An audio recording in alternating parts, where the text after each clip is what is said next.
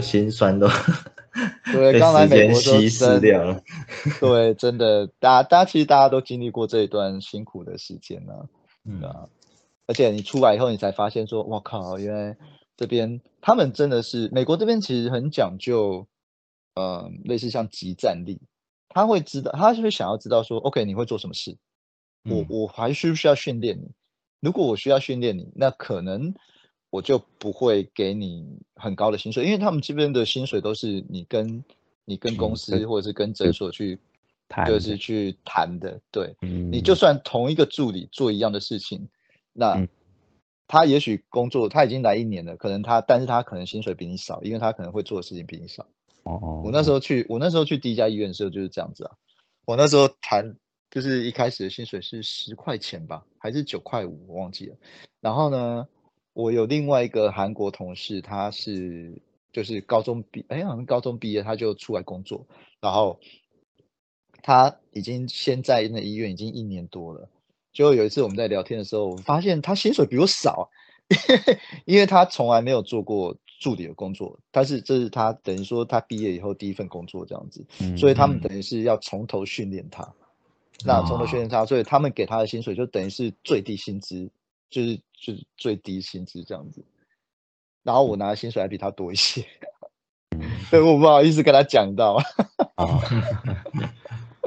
对啊，嗯，对啊，那那些感觉都是一些对公司来说都是一些成本啊，所以好像也而且他们对啊，VCA VCA 这种大公司，它是薪水给你，它不是算小事，它是精准到算每分钟这样子。哦，真的这么这么计较。然后，如果你有时候打卡有没有？哎，你这个月怎么哎多了三十分钟这样子？他们 manager 就会找你去喝咖啡，想说，嗯，你是不是有什么困难呢？是不是工作上做 不完，效率不太好 啊？对对对，但是他不会明讲，他会他会问你说，嗯，是不是有什么困难，我们可以帮你这样子。所以所以 所以所以没有加班的。呃，他们会有加班，像这种就是你每个小时，你像这种助理，他们就是很固定，呃，你一周的工时就是四十个小时，嗯，超过四十小时的部分，他要给你一点五倍的，就是你的正常薪资的一点五倍，嗯，所以如果说你超过太多，比如说你这个你这个这个月，哎，怎么突然多了一个小时的时间，那 manager 就会找你去问看看是什么问题，这样子，嗯嗯嗯。对，因为有的人他可能就是哦，反正多拖个十分钟再下班这样子，类似像这样的，然后他这样一个礼拜累积下来，就多了就多了几个小时这样子，所以他们就会去看这个状况这样。那当然他也不会讲说哦，为什么你这样多？他会问你说是不是有什么需要帮忙的之类的呀？好像很很 nice 这样。对对对对，对 啊，而且但是美这边主要是。主要就是他们这边公司的文化跟台湾是差，我觉得是差异蛮多的啦。对啊，就就他们算到每分钟，就代表说他们应该是规，就是规矩是定的蛮蛮严格的，就是对，因为好酸，因为他们美国这边很保护，就是员工，对他们很保护员工，所以呢，你你员工如果有被。就是类似像苛刻薪水啊，或者是他就是凹你加班之类的，那个就很大条的事情，所以他们会很在乎这个部分。嗯，就是不要不要，对面就只能用很委婉的方式去 去。对对对对，关心你这样子，或者说需不需要帮忙这样子，就尽可能不要凹你，也不要让你占便宜这样。对，通常他不会凹你。那因为这个事情很大条，如果你告去劳工处的话，那公司他们医院会有很大的问题，所以他们不会熬你，你该下班就下班，而且甚至他会要求说，你今天你现在是 lunch break，你要离开医院，你不能还你不能待在医院的，他们除非就是你待在医院的休息室，或者是你要到医院外面去，你不能还留在医院里面。嗯，真的，他们会觉得你还留在医院里面是他们就是。有时候有的人就是哦，看到突然有人狗在进来急急救，然后他会想过去帮忙，但是对，其实是不行的，不行。你休息就是休息，休息不可以偷工作这样，不能 对，对啊，因为因为因为他们也是怕被，我觉得他们是怕被告啊，应该是有有被告过这样子，所以所以他们会对啊，因为像我之前就听过美国这边 Toyota 就是因为这样被告过啊，他们他们的 sales 在午餐时间还在他们的就是 building 里面，然后不行。对他们觉得哦，他们没有真的休息到这样子，所以后来他们就下了一个规定，说你一定要就是休息时间一定要离开 building，你不能还在 building 里面。对，哇，但但现在就是就是手就是手手机这种通讯软体，就就有时候就算离开，你还是会被被被被。他们不能这样，他们通常下班就下班，他不会理你，对，就完全不能就是牵扯到任何这样子。对，因为有时候你可能。嗯，像以前我在那个 VCA 的时候，有时候同有的同事，然后呃，你突然有的事情要问他，那可能是你的上一班的同事，那可能找你一个小时，呃，clock in，他所以他找你一个小时休息嘛，然后你可能突然要交接的时候，然后要去问他问题，他说啊，不好意思，我 clock out 了，所以你可能等我回来再问我，他就不会说 OK 啊，我大概跟你讲一下，no，他 clock out，他。他已经就是打卡了，他就出去，他他就不会，他就不会再继续做事情。啊，就哇，对，感觉对身心比较健康啊。对，对啊，因为因为他们这个问题，他们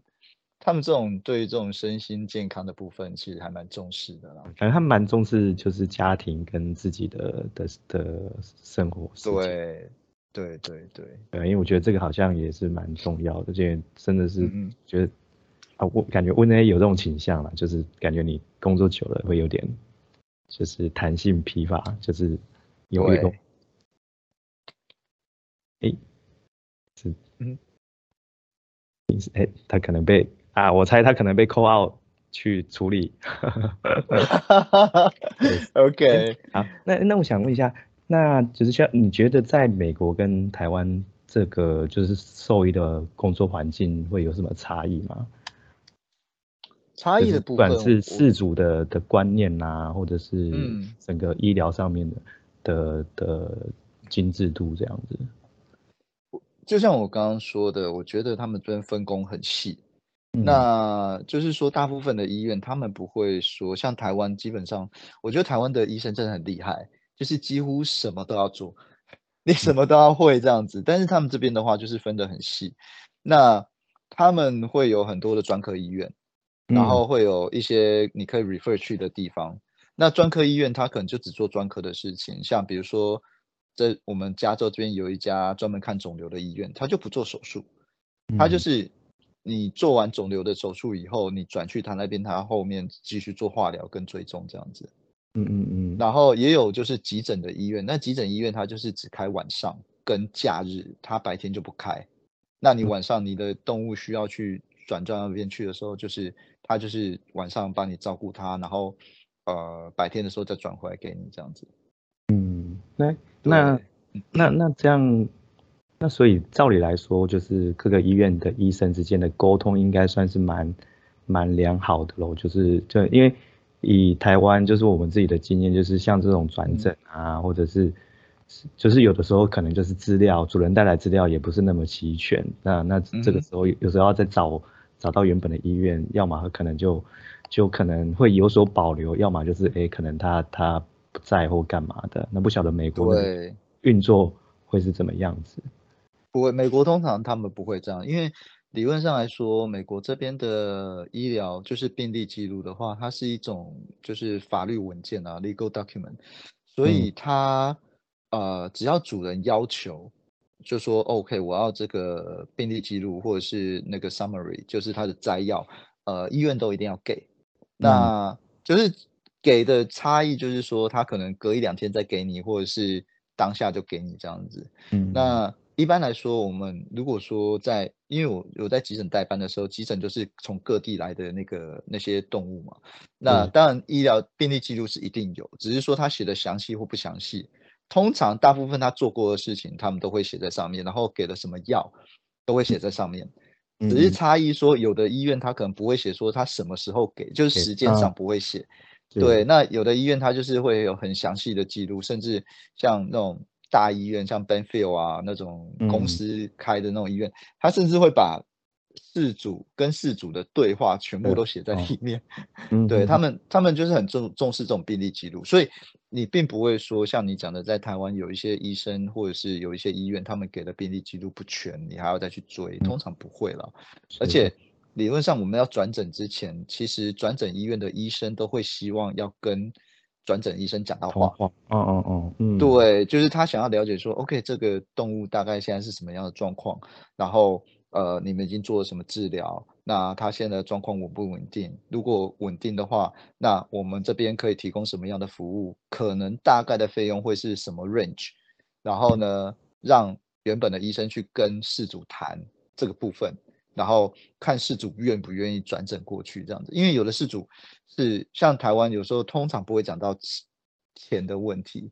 嗯，就是说 OK 好，你需要转诊过去，但是这边很多转诊医院，他们因为转诊以后费用可能就是五六千、七八千块美金这样子，嗯，所以他会必须先跟事主讲，因为嗯，对，要不然就是事主过去以后发现，我靠，靠这我做这治疗在这边要可能七八千块美金，那。我这样大老远过来，然后最后还是安乐死，这样事主其实会觉得感受不太好。我干嘛要多？对我干嘛要白跑这一趟？是对。那所以他们都会先跟事主，就是先跟转诊医生讲说，大概讨论一下，然后跟他讲说，我们这边的收费大概是什么 range。那如果说你的你的事主可以接受的话，那你就转过来 OK。我有我有遇过，就是说你。打了电话以后，然后他们那边说：“哦，我们现在呃，比如说我的氧气箱都满了，我没有办法再收你这个就是心衰竭的狗这样。”我也有遇过，然后对，所以他们其实都希望说，我们医生可以先打电话去。那我们也是养成一个习惯，就是说我转诊之前，我要转去哪几个医院，我先打电话去问，就是说哦，他能不能收？对，能不能收这个病患？如果说可以收了，我要再转诊过去。要不然我以前在。新冠肺炎的时候，疫情的时候最最夸张，因为那时候大家医院都很忙，而且很多医院都 close，他就直接关掉，因为他们可能就是里面的员工染疫啊，然后他们就直接把它关掉这样子。然后那时候真的有时候根本找不到医院转诊，就像一个我之前要转一个就是癫痫的狗，然后呢我已经把它治疗好稳定了，它也没有发作，那我只要转去急诊，就是 overnight，就是。呃，继续观察这样子，嗯，他并没有要做什么很严重，就是很那种像心衰竭的狗，对，都没有。那我打了三家医院，通通跟我说他们没有办法接，你知道吗？嗯 然后最后找，终于打到一家，找到一家急诊医院，他说 OK，他们可以收，可以 monitor 这样子，那我就要把它转去那边去，对吧？嗯，所以他们这边的文化是这样，就是他们有很。明显的转诊机制，还有就是他们这边的事主就是很习惯，嗯，这样的模式，所以他并不会要求一般的诊所说，哦，你什么都要做，什么 X 光啊、超音波啊、CT 什么都要做，没有，就是说你真的做不了，他们可以接受说，OK，我把它转去另外一个医院，然后转去另外一个医院之后，他们可能会需要等待，比如说约诊，可能要约个一个礼拜、两个礼拜才约得到这样子。类似像这样的状况，他们是可以接受的。嗯，所以所以听起来，嗯，听听起来就是就是这，我我觉得感感觉是一个文化嘛，就是就是美国说是对这种转诊是蛮蛮蛮熟悉的，所以有一个就是感觉是有形成一个制度这样子。对，我觉得现在北部好像也越来越哦向这种制度靠拢。哦，对，有有有比较好啦，但老实说，我们医院也很常碰到那种，就说来转诊，结果就什么什么资料都没带，对对。那这样，可是这样，你如果打电话去原来的医院的话，可以得到那些资料吗？还是？呃，通也有有的可，就是大部分还是可以啦，对啊，啊，但有就会碰到哎医生休假啊，不然就是哎他要要再准备个，这可能可能。对，说几个小时或明天后天这样。对啊，其实其实我觉得，我之前有跟别的在美国 practice 的医生聊过啦，就是台湾的台湾兽医师的一些怎么讲，动物医院的一些呃在临床上的一些困境，比如说像有一些药物拿不到，像之前那个药就是药师的问题那些。嗯，那我有。我我觉得有一个很大的问题是，台湾的兽医院很多是病例记录不完全，因为这个也是他们那些药师主打的一个问题点，他会觉得 OK，你兽医师是不是有滥用药物之类的？那其实我觉得就是可以的话，把台湾的动物医院想办法把病例记录做完全，然后。呃，在就是这种转，不管是在转诊上面啊，或者是之后你说管制药品或什么之类，他们要做登记、做注册什么，其实你都会有一个比较有底气，可以去跟药师工会啊，或者是去跟主管单位去谈这个事情。那就是说好奇，嗯，不好意思，那就好奇，那美国那边他们，比如说刚刚有提到说，他这个 medical record 虽然是一个法律文件这样子，嗯，但。但是有有谁会去做有有有有办法去做查核吗？因为毕竟病例可能修改或干嘛，其实蛮容易的。就呃，没有没有，它其实没有那么容易。因为第一个，嗯，怎么讲？你以前的手写病历，你可以改，你改了之后，你要有一个你要有一个类似像 initial 在上面，然后你要写时间日期在上面。嗯，要不然你会被怀疑说，哦，你这就是涂改什么之类的，因为你一定会写，你可能会写错之类的嘛。嗯，那现在就是 digital 的，digital 它会，它有另外一个，就是说，你有可能会写错，或者是你在一定时间内会需要去做一些，呃，你的治疗的计划，因为你可能一开始的治疗计划跟你拿到那些检验报告以后，治疗计划会不一样，所以他会给你一段时间可以修改，然后呢？他你去修改的时候，他都会有记录在上面，就是说，OK 是谁？因为现在很多都是云端的，然后呢，你要你要进去打这些资料的时候，他会你要需要登录你的账号，嗯嗯，然后登录你账号，你在修改的时候，他都会写说，OK 几点几分什么时候谁修改这个东西，嗯，所以其实都有记录在，嗯嗯，所以。所以各个医院都是采用，就是比如说都用这种。病历系统嘛，因为因为目前目前来说，大部分医院会，大部分的医院，因为在加州，他们好像是二零二五以后要改成全部都是 digital 的。哦，等于是有法律强制规定说对，嗯嗯嗯，对，但是他没有规定说你一定要用哪一个，比如说云端的啊，或者是你要用就是 offline 的，就是。呃，不是线上的那种这样子，因为线上的有一个问题是你网络挂掉的时候，你什么都不能做。所以有些医院，他们像我们医院，我们这些医院就是用线下的，它就是我们医院区域网络的一个病例系统这样子。嗯嗯嗯。然后它就是一段时间之后，它就会它就会等于 finalize，它就会把它关掉，你没有办法再去修改你原始的记录。嗯，那你只能加一个 addendum，就是比如说你的附加的一些资料这样子，或者是你要再开一个新的记录这样子，所以它其实都会有记录在上面。你什么时候做了什么事都会有记录在，然后然后过一段时间之后你就不能修改了。嗯，呀，这样感觉好像要有一个好的，就是大家都记好便利的前提是要有一个。就是明确的法规，因为因为呃对，写因为写病历就是有就是也就是每个医生他写的就是详细的程度可能会有差，嗯哼嗯哼，对啊，所以对啊，因因为他们对病历记录，其实我觉得美国他们的兽医训练一个很厉害的地方是，你不管哪一家哪一家学校毕业的学生，基本上你受到的训练都是差不多的。所以大家在写病历记录时，也许写法会不太一样，可是，呃，你的写的整个就是格式什么之类架构，大家都是差不多的。嗯嗯嗯。所以都不会说差太多，说哦，你一个病历记录来，然后哇靠，我什么都看不懂，不会这样子。有啦，早期我有看过手写的病历记录，那个真的是看不懂，因为每个人字迹都不太一样。对，字太，而且还有一些老的，就是比年纪比较大一点的兽医师，他是写那种草写，你知道吗？就完全完全看不懂。我我看我刚开始去，我就我一开始来的时候去那个 VCA 工作，然后那个里面的就是主治医师，他已经执业五十年了，所以一个老医生。然后他的病历记录都是用手书写，就是手写体这种。然后常常我拿到他的病历记录，他说要叫我们做做 treatment，然后我拿到以后完全看不懂，我知道再去问别人说 这个到底要打什么药还是什么之类的，我我完全看不懂。对啊，所以为什么他们现在要推 digital 的就是这样子？因为你真的你手写的会有很多失误，然后会真的会看不懂。对，我台台湾目前蛮多医院采用这种 digital 的病历系统，就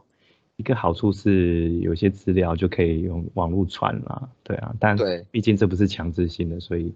感觉要达到学长说那种成就是理想状况，还还。我觉得应该还有一段距离啊，有一段距离哈，对啊，因为我觉得，我觉得应该要朝那个方向去做啦。那不管是手写病历或者是就是电子病历的话，至少要你能够记录有一个一定的格式。你不是说一定要写的非常详细这样子，但是你至少有一个一定格式，然后大家可以通用，然后这样子的话，我觉得不管是在转诊啊，或者是之后的一些要去跟。争取一些兽医师的权利方面的话，大家会有比较有一个东西可以拿出来，对，跟人家跟人家去对抗这样子。嗯 嗯嗯。